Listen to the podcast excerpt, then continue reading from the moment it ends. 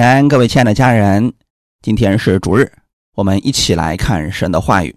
今天我们来看《路加福音》第四章九到十五节。我们分享的题目叫“用真理胜过试探”。第三讲，《路加福音》第四章九到十五节。魔鬼又领他到耶路撒冷去，叫他站在殿顶上，对他说：“你若是神的儿子。”可以从这里跳下去，因为经上记着说，主要为你吩咐他的使者保护你，他们要用手托着你，免得你的脚碰在石头上。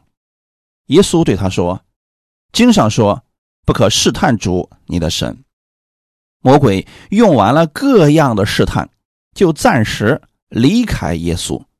耶稣满有圣灵的能力，回到加利利。他的名声就传遍了四方，他在会堂里教训人，众人都称赞他。阿门。我们一起先来做一个祷告，天父，感谢赞美你，谢谢你给我们这么美好的时间，让我们一起来到你的真理面前，借着你的话语赐给我们智慧，也赐给我们信心，让我们持守神的真理。你是我们生活当中的帮助，无论我们在哪里，我们知道你不会离弃我们，你会帮助我们。借着今天的话语，让我们再次得着从天上而来的力量和启示，使我们每一个人，我们心中都充满属神的力量。奉主耶稣的名祷告，阿门。今天我们来看耶稣受试探的。第三部分，这个部分属于今生的骄傲。在约翰一书第二章十五到十七节，不要爱世界和世界上的事。人若爱世界，爱父的心就不在他里面了。因为凡世界上的事，就像肉体的情欲、眼目的情欲，并今生的骄傲，都不是从父来的。乃是从世界来的，这世界和其上的情欲都要过去，唯独遵行神旨意的是永远长存。在这世界上有三样东西，是我们要值得谨慎的。这三样东西不是从神来的，乃是从世界来的。你可以这么来理解吧。这里所提到的三样东西：肉体的情欲、眼目的情欲和今生的骄傲，这都不是从神来，那不是从神来的，从哪里来的呢？经文说是从世界来的，实际上是从人的心里边产生的。那这些是怎么样产生的呢？是魔鬼借着已经堕落的人，让他们去追求这三方面的东西。魔鬼就是用这三方方面的东西，不断的诱惑人、迷惑人，让人跟随他。但这些都是属于暂时的。当这个世界有一天消失的时候，这些东西也就消失了。无数的人没有看明白这些，用尽自己的一生去追求这些。其实它不过是一场虚空罢了。魔鬼试探人，无非就三个方面：肉体的情欲、眼目的情欲，以及今生的骄傲。当然，没有吃的的时候，人可以为了吃一口饭，付上一切，甚至互相残杀。这样的事情在过去很多年前会发生。现在很少出现这个问题了。当吃的问题解决之后，人们就会花时间在眼目的情欲上，就是看什么。比如说看自己，他就想把自己打扮的更漂亮一些，让自己看起来更精致、更迷人。因此，在这个时代，人为了美。可以吃各样的保健品，甚至只要人家说有什么功效，他就愿意去试一试。为了什么呢？为了自己看起来更好、更漂亮、更有甚者，整容为了让自己更美。当上面两点都满足之后，人就知足了吗？没有，人就觉得自己已经比其他人好很多了，自己觉得挺好。此时，骄傲就产生了。人很容易觉得自己是鹤立鸡群，忘记了自己真实的样子，总想让别人夸自己。为了得到鲜花和掌声，人可以不顾一切底线。所以说，你发现没有，这三样其实都是给人带来无穷的祸患。它里边是有一种贪欲的。你不能说我们想追求好一点，这就是情欲，不是。当你为了这些，为了吃，伤害别人、杀害别人，这就是个问题。为了自己更美，你甚至不惜伤害自己，这就是个问题。所以我们一定要平衡的来理解这些事情，不能说啊，那是不是我为了打扮自己漂亮点，这就是。属世界、属情欲的还不是，关键是在于你做这些的目的是为了什么？你知道现在有太多的人是为了让别人看得起自己，为了自己更漂亮，他们已经无所不用其极了。这就是我们要注意的部分。当然了，如果说我们今天出门，我们把自己打扮的漂漂亮亮的、干干净净的，这是当然可以的。神造各样的美物，就是为了给我们。但如果说最终的目的是为了让人骄傲，这不是神的心意。如果说我们把自己打扮的漂漂亮亮的，为了荣耀神，为了让我们能彰显出神的荣耀，这是可以的。这两点的最终方向是不同的，一个是为了自己，另外一个是为了荣耀神。魔鬼为什么把耶稣带到圣城，叫他站在殿顶上呢？当时耶路撒冷圣城的殿顶是代表着人间最高的宗教性存在，这是魔鬼利用宗教对耶稣发动的试探，企图让主耶稣误用。宗教的地位，忘记自己的使命和身份，不服神的主权，高抬自我。如果说魔鬼轻易的让耶稣只关注自己，那骄傲就产生了。圣经让我们看到，魔鬼屡次利用犹太民众错误的弥赛亚观，试图让。群众拥戴主耶稣成为犹太的王，像大卫一样，为他们平息苦难，重新建立以色列王国。如果耶稣忘记了自己的使命，而选择在地上做王，为了自己，为了自己的荣华，为了自己的名气，这样的骄傲一旦产生，他就不可能上十字架了。因为十字架是舍己的道路，而做王在地上做王，那是为了自己更好啊。亚当犯罪堕落以后，他就活在了自我之中，亚当的后裔也都活在自我之中，因此世人特别渴望实现自我价值。而在大众面前露脸、被高举，是人最愿意看到的结果。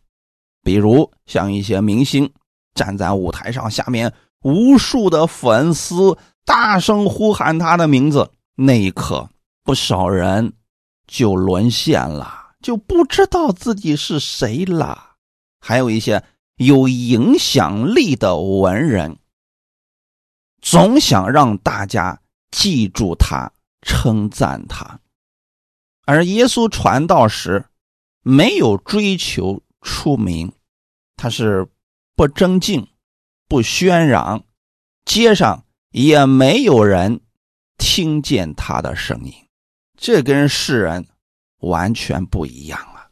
耶稣是在做天父的事工，但他做了工之后不留名，也没有为自己扬名立万，他是隐藏自己。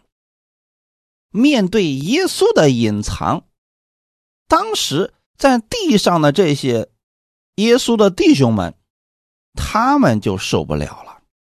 曾经劝耶稣一定要宣扬自己。约翰福音第七章二到四节，当时犹太人的祝棚节近了，耶稣的弟兄就对他说：“你离开这里，上犹太去吧，叫你的门徒也看见你所行的事。人要。”显扬名声，没有在暗处行事的。你如果行这些事，就当将自己显明给世人看。当时犹太人的意思是什么呢？你这么厉害，医治了这么多的人，你讲的道这么有能力，为什么总是待在加利利这些小地方啊？多屈才呀！你应该到更大的舞台上去，你应当到耶路撒冷去，让那些人也看看你的能力。你要显扬你的名声，不要总在暗处行事啊！这是不是地上的人都愿意去做的事情呢？如果为了显扬自己的名声，人一定愿意。往更高的地方爬，人更愿意显出他自己。那现在，魔鬼不是把耶稣带到了殿顶上吗？这就已经是最高的地方啦。往下看，无数的朝拜者。此时，如果耶稣从天而降，他的事工瞬间就完成了。你说你是什么，我们都信了。这又是魔鬼给耶稣指出的一条捷径。你不是为了拯救大家吗？你别从无声无息的地方开始做啊，那样太慢了。你直接从殿顶上下来，显一下你的能力啊。这样的话，至少你能证明你是神的儿子。如果你从上面下来之后，下面的这些人都会。认可你，你就了不起了。那个时候，你说什么，大家都会信你的。这就是魔鬼的诡计啊！那这种方式到底如何呢？这样就等于说不去走十字架的路了。那当然了，大家确实会你说什么就信什么，可这并不是。天父的旨意，这样走下去，会显得耶稣自己特别厉害，显不出天赋的能力了。你看现在有多少的人正在走这条路，他们想爬到圣殿的最高端，让所有人都看到他已经爬得很高了。有太多的人。咱们现在说的是宗教里面的人啊，总想显明自己特别的厉害，自己所领受的东西已经超越群雄了，总想觉得我的时光才是最大的，我的能力才是最大的。他显出的是谁呢？是他自己。但是耶稣始终知道自己来地上的使命，是为了大家的罪，舍命死在十字架上。所以他并没有听这些人的劝告，依然留在加利利继续传扬施工，而且非常的低调。回到我们今天的本文，九到十一节，魔鬼又领他到耶路撒冷去，叫他站在殿顶上，对他说：“你若是神的儿子，可以从这里跳下去，因为经上记着说。”主要为你吩咐他的使者保护你，他们要用手托着你，免得你的脚碰在石头上。撒旦见耶稣已经两次使用圣经的话语了，这个时候他也开始引用圣经了。家人们，为什么我一再鼓励大家一定要多读圣经？因为魔鬼都了解圣经，你如果都不读圣经，你怎么能够识别他的诡计呢？我们不单要读圣经，我们还需要正确的理解圣经啊。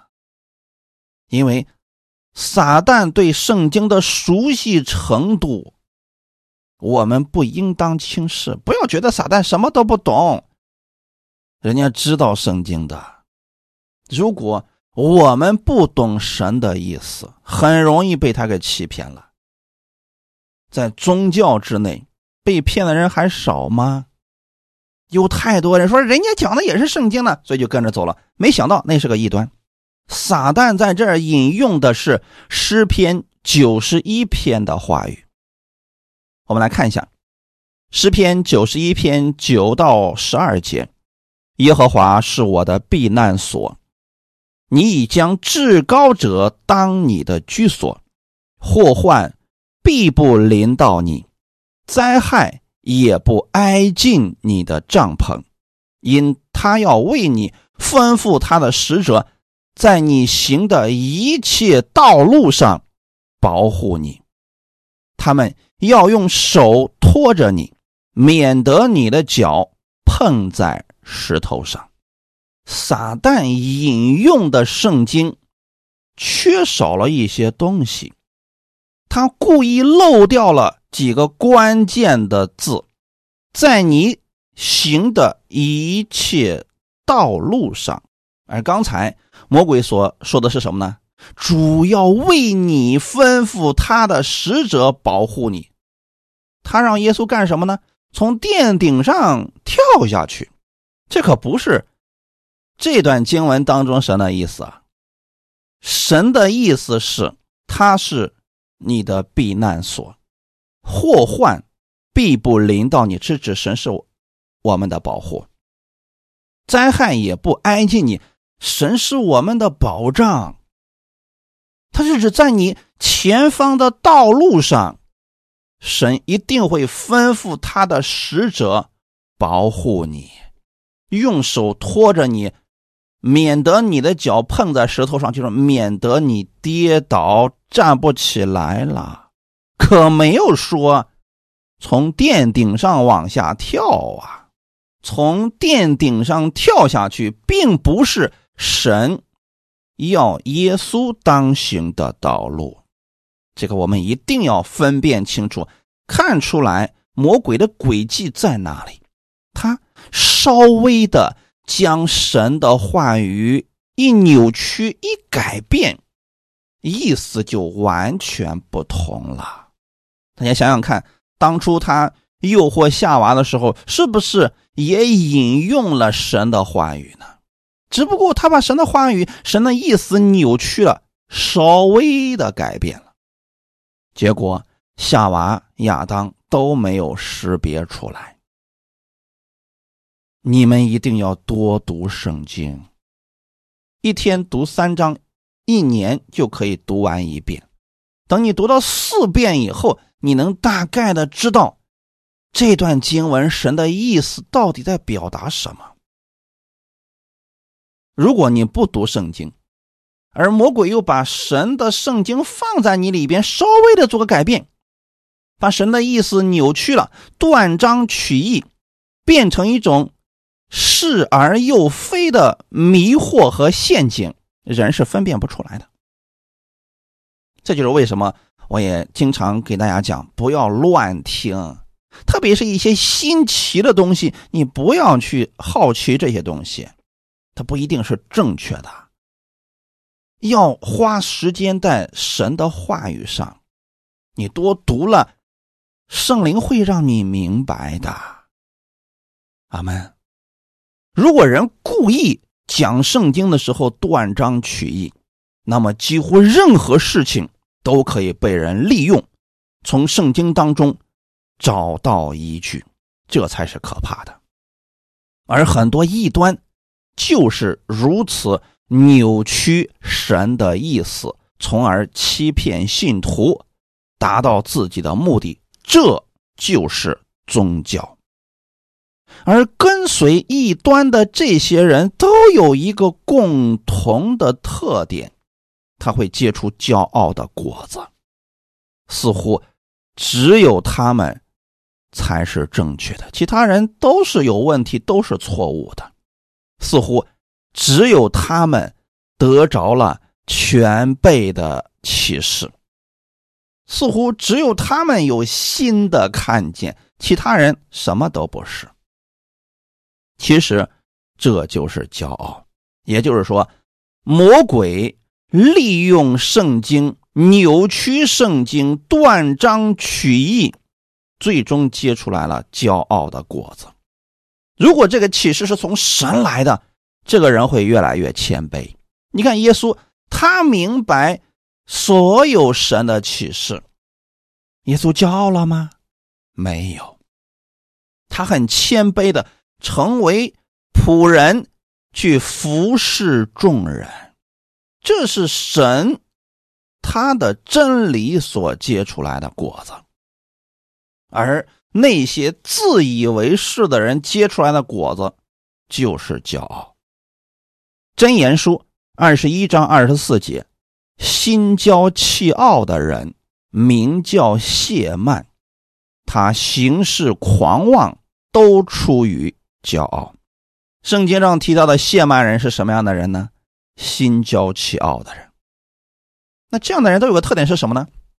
有夸口的资本呐，要么懂得知识很多，要么能力很大，已经超越了一部分人了。可这些人有一个误区是什么呢？他超越了一部分人，他就觉得自己天下无敌了。这样的人行事狂妄。就是很难听进去别人的话语，他是活在自我当中啦。骄傲的人是听不进去别人的劝勉，特别是你指出他的问题的时候，他会很生气的。他觉得我都拥有这么多的粉丝了，你竟然说我是错的，我都得到了这么多的启示，这么多的人认可我、夸奖我，你竟然说我是有问题的，他已经听不进去了。那撒旦试探耶稣的目的是为了什么呢？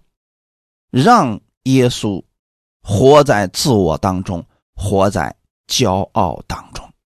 我们可以试想一下，如果耶稣在众目睽睽之下从殿顶上跳下去，无非两种结果：第一种摔死了；第二种确实没摔死。像仙人一样从天而降，那么马上所有的人就会伏地下拜，所有的功就完成了。那跟耶稣他要走的路是不一样的呀。而魔鬼希望耶稣这么去做，说你这样去行，证明一下你是神的儿子，证明你是有能力的。你如果这么做了。你振臂一呼，你不就成为了大众的英雄了吗？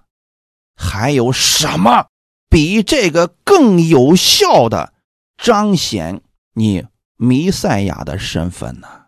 这是最快、最直接、最有影响力的方式。大家再想想看，在我们这个时代，人们是不是想？用这种方式出名呢，最快的方式，影响力最大，以这种方式来出名。太多的人了，正在走魔鬼给人指的道路，这个结果会如何呢？让人完全活在自我当中，活在骄傲当中，这样就会一步一步的。被魔鬼引诱，走在死亡的路上，因为魔鬼就是这么失败的呀。他起初的时候就是这么失败的。我们来看一下《以西结书》二十八章十二到十三节：“人子啊，你为推罗王作起哀歌，说主耶和华如此说：你无所不备，智慧充足，全然美丽。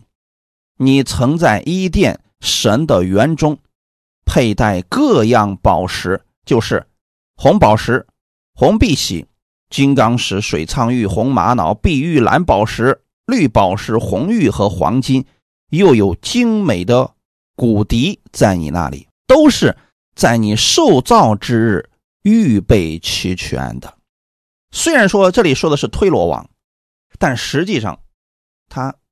要说的是魔鬼他的堕落，也就是那个天使长他是怎么堕落成魔鬼，成为敌对神的天使的。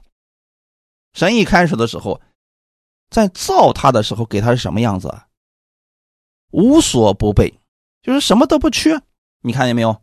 各样的宝石是不是都给他了？还有精美的骨笛，说什么有乐器啊？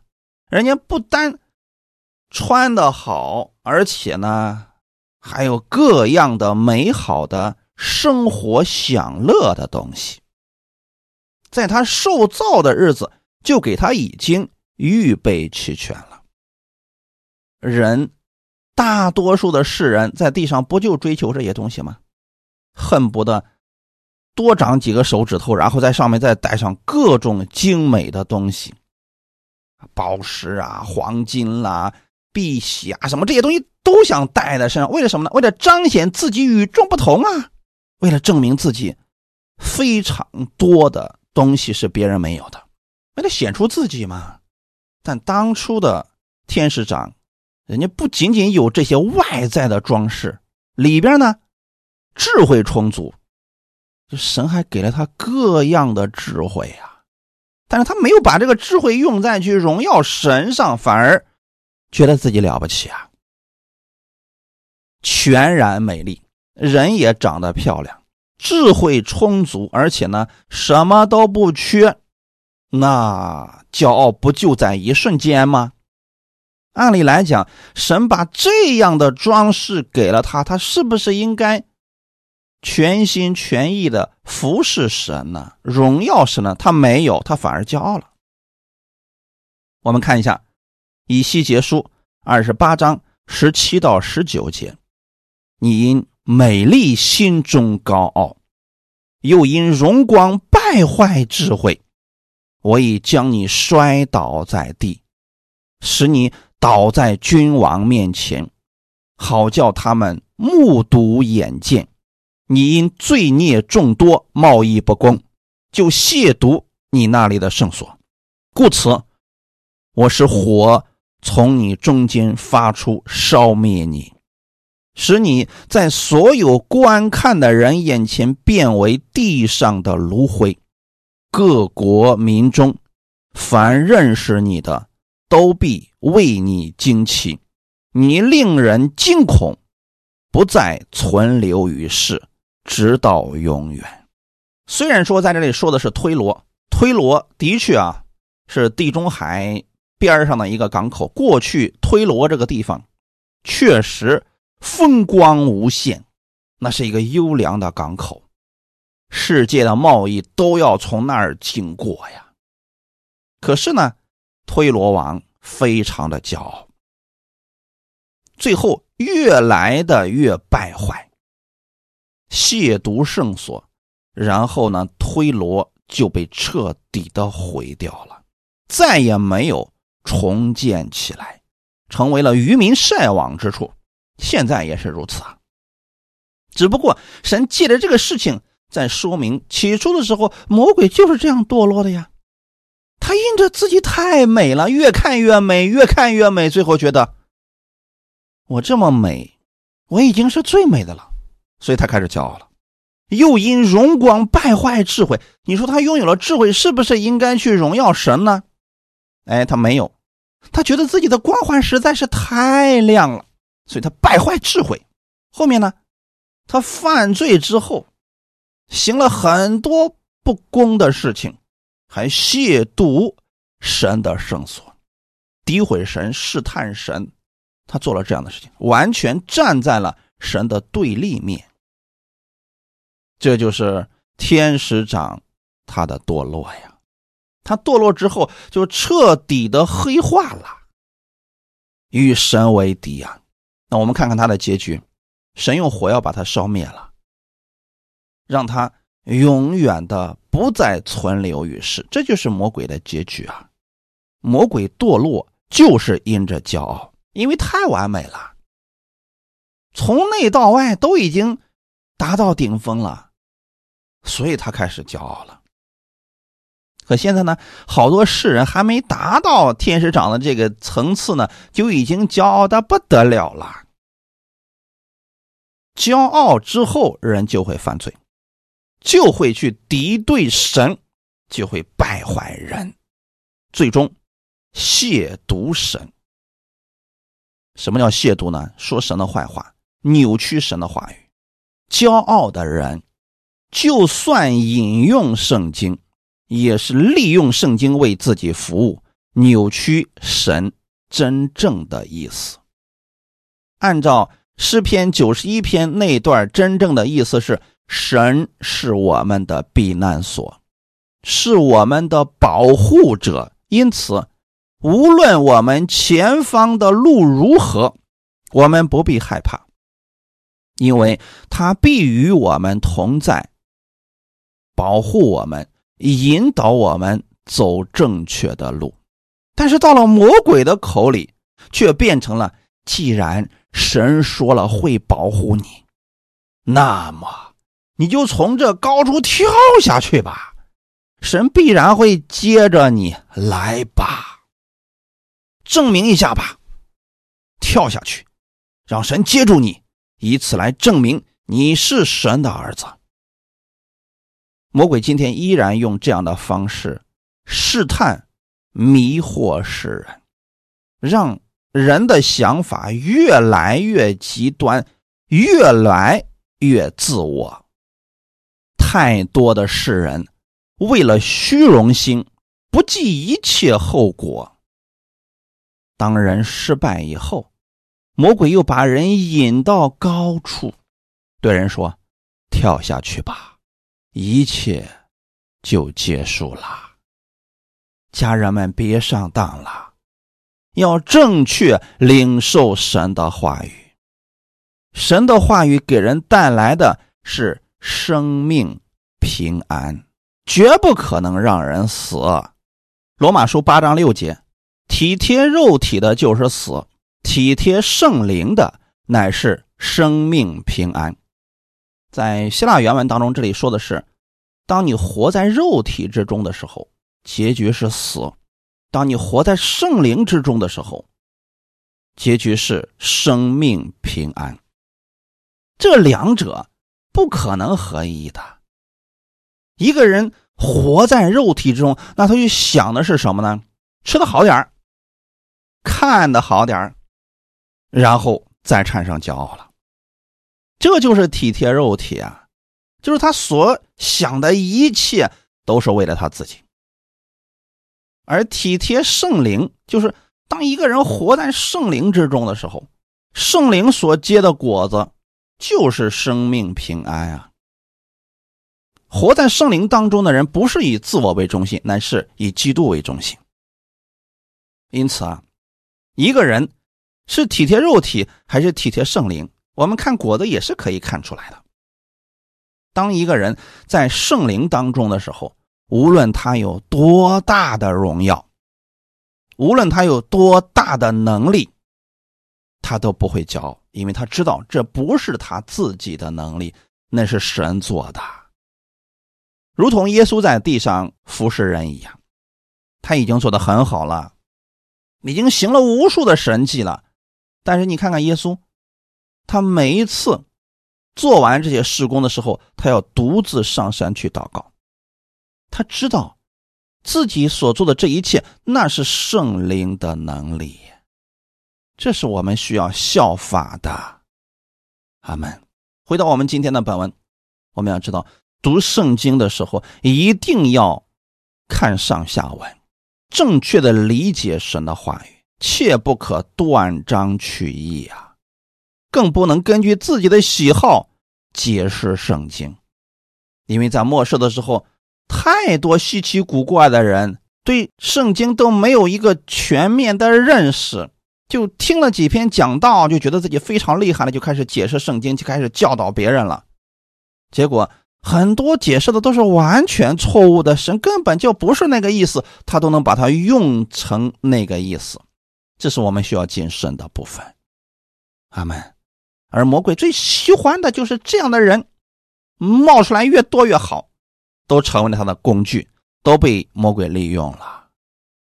因为魔鬼试探耶稣的时候，就是扭曲神的话语嘛，想误导耶稣嘛。我们要有这方面的认知。正确的信才能活得正确。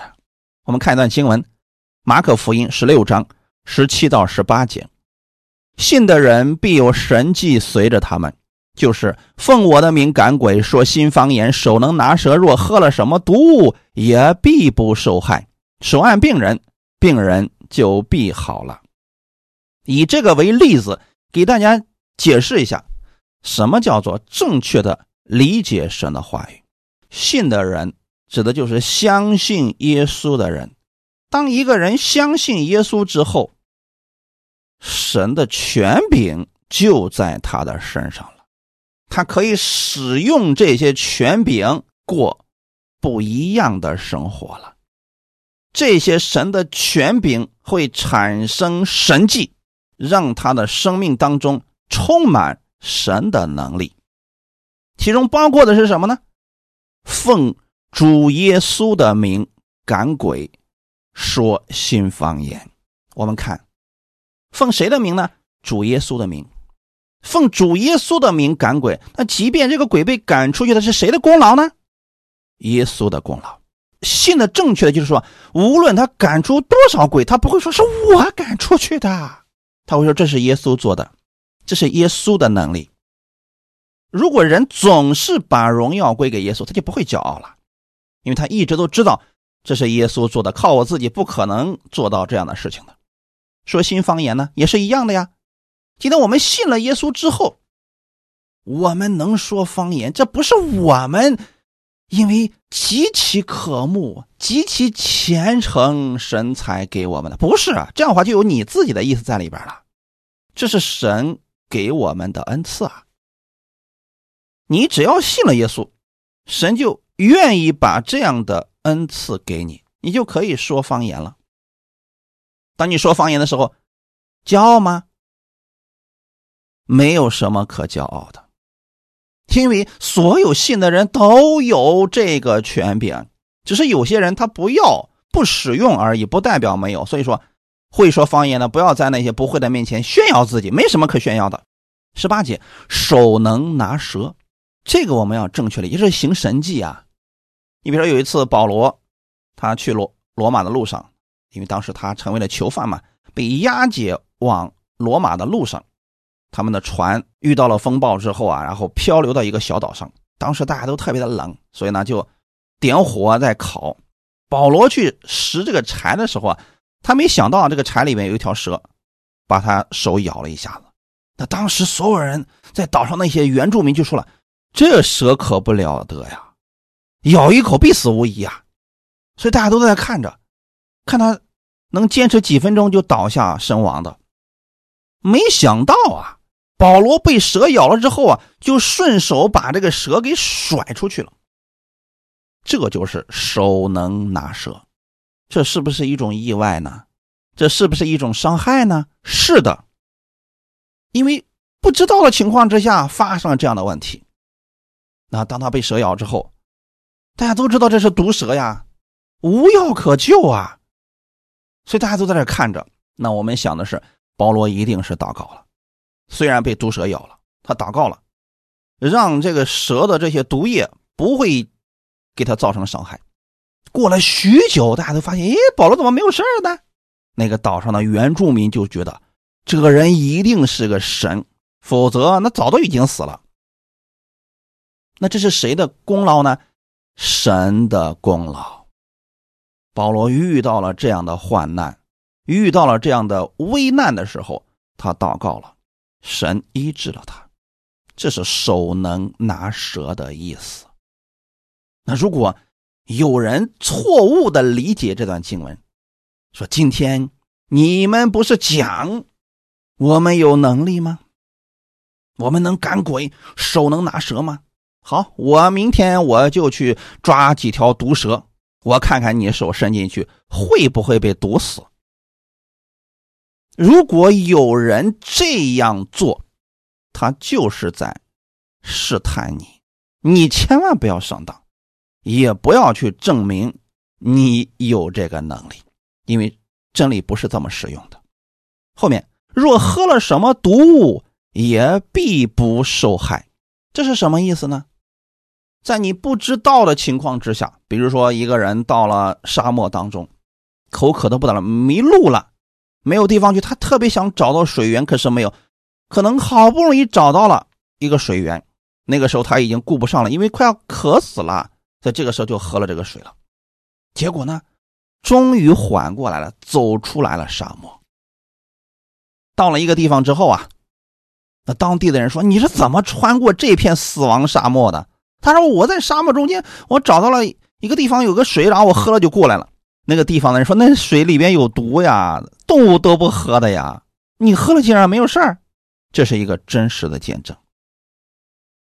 我只是把这个给你们讲一下，说当时他遇到了危急的事情，没有别的水了。他也不知道这里边有毒，因为当时已经生命垂危了，所以他就喝了。结果呢，他没有事是不是神的保守呢？是的，这也是一个美好的见证。但是，绝不能反着用，就说好啊，既然神都说给我们权柄，喝了什么毒物也必不受害，那好办了，我回家就喝毒药试试看，我会不会死？我告诉你，结局一定是死。因为这是试探神，跟魔鬼试探耶稣的方式一样的，从这跳下去吧。你好好，你跳下去干什么呀？跳下去一定会死的。所以耶稣根本就没上他的当。阿门。所以各位家人们，刚才我们用马可福音十六章的最后那一部分给大家讲解什么叫正确的理解真理，反着用那就是试探神了。阿门。我们来看看耶稣的应对方法是不是跟我们刚才所讲的是一样的呢？今天本文的十二节，耶稣对他说：“经上说不可试探主你的神。”原来在耶稣看来，你让我这么去做，这是试探神，我不会去做的。那耶稣所用的这个经文在旧约的什么地方呢？生命记第六章十六到十九节：“你们不可试探耶和华你们的神，像你们在玛撒。”那样试探他，要留意遵守耶和华你们神所吩咐的诫命、法度、律例。耶和华眼中看为正、看为善的，你都要遵行，使你可以享福，并可以进去得耶和华向你列祖起誓应许的那美地。照耶和华所说的，从你面前撵出你的一切仇敌。阿门。这段经文。就是耶稣所引用的，他引用的这段经文到底要说明的是什么呢？原来在这段经文当中有一个典故，就是以色列百姓在马撒这个地方试探神了，他们没有水喝，就要死要活的埋怨神，与摩西争闹，还要拿石头打死摩西。其实他们遇到问题向神祷告不就可以了吗？他们过去见证了那么多神的大能。可现在没有水喝的时候，他们不是祷告，反而是埋怨神、埋怨摩西，这就叫做试探神。因此啊，各位家人，我们不要上魔鬼的当，更不要走魔鬼的路，因为魔鬼就是说我没有水喝了，所以我觉得你要弄死我啊，所以我要打死摩西，这些都是在试探神。那具体的他们是怎么做的呢？诗篇。七十八篇十八到二十节，诗篇七十八篇十八到二十节，他们心中试探神，随自己所欲的求食物，并且妄论神说：“神在旷野岂能摆设筵席吗？”他曾击打磐石，使水涌出，成了江河。他还能赐粮食吗？还能为他的百姓预备肉吗？你看后面有个什么反问啊？那这一切是他们不信神，随自己所欲的求食物，意思就是他看不上神赐给他的。其实神给他们的是最好的，但是因为人以自我为中心的时候，他就发挥了自己的欲望来。让神给他达成他们自己想要的，这不就是骄傲吗？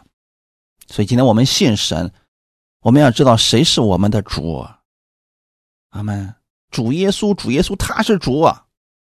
太多的人把神当作仆人一样使唤来使唤去的，让神给他成就这事儿，让神给他成就那事儿，心里边还觉得你能做成这事儿吗？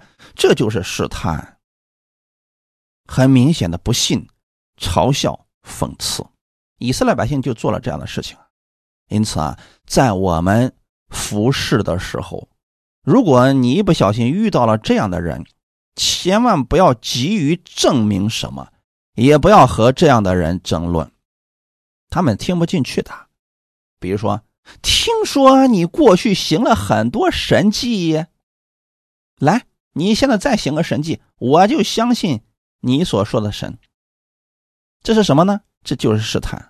你很明显从他的语气当中，你就可以听出来他是不信，他是一种讽刺。那这个时候你说好，今天我就给你证明一下我的神是有这个能力的，没有用。即便你行了神迹，他也不会相信你的。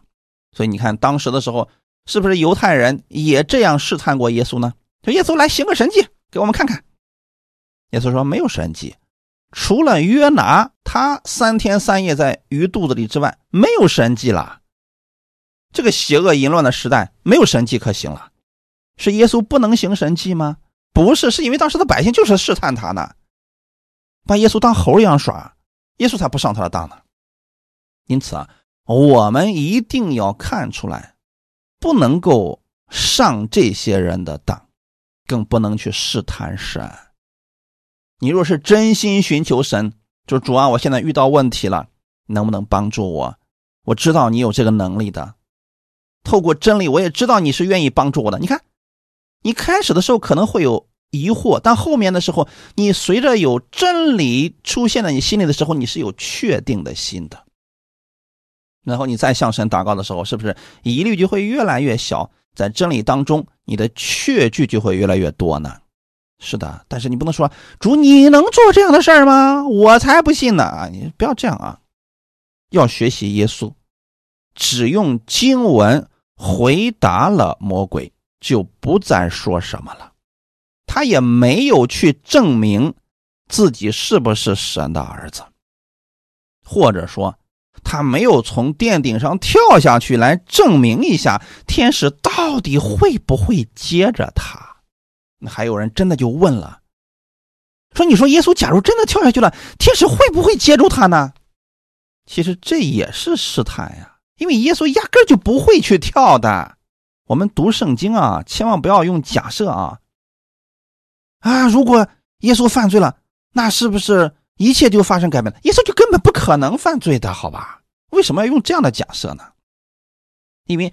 魔鬼他就是千方百计的希望耶稣软弱犯罪离弃神，活在自我当中。可是我们的主耶稣他压根就没上魔鬼的当。我们要相信的是真理，这真理不在魔鬼的里面。耶稣知道自己是神的儿子，无论自己有没有做出成绩，他都是神的儿子。阿门。无论耶稣有没有名气，就算他没有出生在耶路撒冷，没有各种头衔加身，他也是神的儿子呀！他一直都是，这才是真正的信。我们信主，可不是说神成就了我们的祷告的时候，赐福给我们的时候，我们说啊，你是我的神，你是我的主，我好爱你呀！如果神没有按你的意思成就，马上就说不信了，这不是真正的信。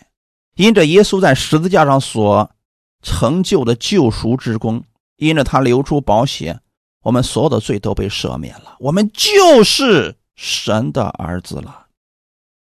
无论神有没有行神迹在我们的身上，我们都是他的儿子。我们要相信的是，神就是爱我们的，就算这件事没有成就，他也不耽误我们是神的爱子呀。这是不变的真理。阿门。看今天本文十三到十五节，魔鬼用完了各样的试探，就暂时离开耶稣。耶稣满有圣灵的能力，回到加利利，他的名声就传遍了四方。他在。各会堂里教训人，众人都称赞他。魔鬼试探结束，他就这三板斧，好吧，结束了。发现对耶稣没什么用，暂时就离开了。这里为什么要用“暂时”这个词呢？就是以后他还会卷土重来的，一抓住机会还会甩出这三板斧。他也没有什么别的技能了，但这三个技能呢？说实话，在人软弱的时候，一不小心就掉进去了。但是我们看看，此时的耶稣是什么样子呢？十四节说，满有圣灵的能力。当你把神的真理牢记于心的时候，并且不动摇，此时你也会信心充满的，圣灵的能力也会充满在你的身上。太多的信徒。是鬼的话也信，神的话也信，结果让圣灵的能力根本就发不出来。当你以基督为中心的时候，你的身上会彰显出基督的大能。当你完全愿意降服在圣灵面前的时候，你的身上也会充满圣灵的能力，神也会赐给你名声，但绝不是像魔鬼那样自己取得名声。而是神赐给你的。如果你能像耶稣那样谦卑的服侍，用神的爱帮助大家，为众人舍己，而不是从众人取利，你也会得到像耶稣那样的称赞，大家会认可你的。所以，在这个世界上，我们要效法真理而行，按神的真理去行。你要想，我怎么样才能够更多的服侍大家，帮助到大家呢？为大家得着益处呢？这样的人，周围的人一定会称赞你的，而且你得着的是双倍的祝福，不仅有地上的祝福，还有天上永久的赏赐。阿门。最后，我们看一段经文，《雅各书》第四章五到七节：你们想经上所说的是突然的吗？神所赐住在我们里面的灵，是恋爱至于嫉妒吗？但他赐更多的恩典，所以经上说：“神阻挡骄傲的人，赐恩给谦卑的人。”故此，你们要顺服神，勿要抵挡魔鬼，魔鬼就必离开你们逃跑了。阿门。神把圣灵放在我们里面，是神跟我们之间的一种亲密的关系。阿门，绝不会让我们产生嫉妒纷争的。为什么神阻挡骄傲的人，赐恩给谦卑的人呢？因为骄傲的人里边已经满了自我，神即便想赐福给他，也没有地方了呀。那谦卑的人呢？他总是看到自己的不足，总是觉得自己不能，所以他就会去依靠神，去仰望神更多的恩典。阿门。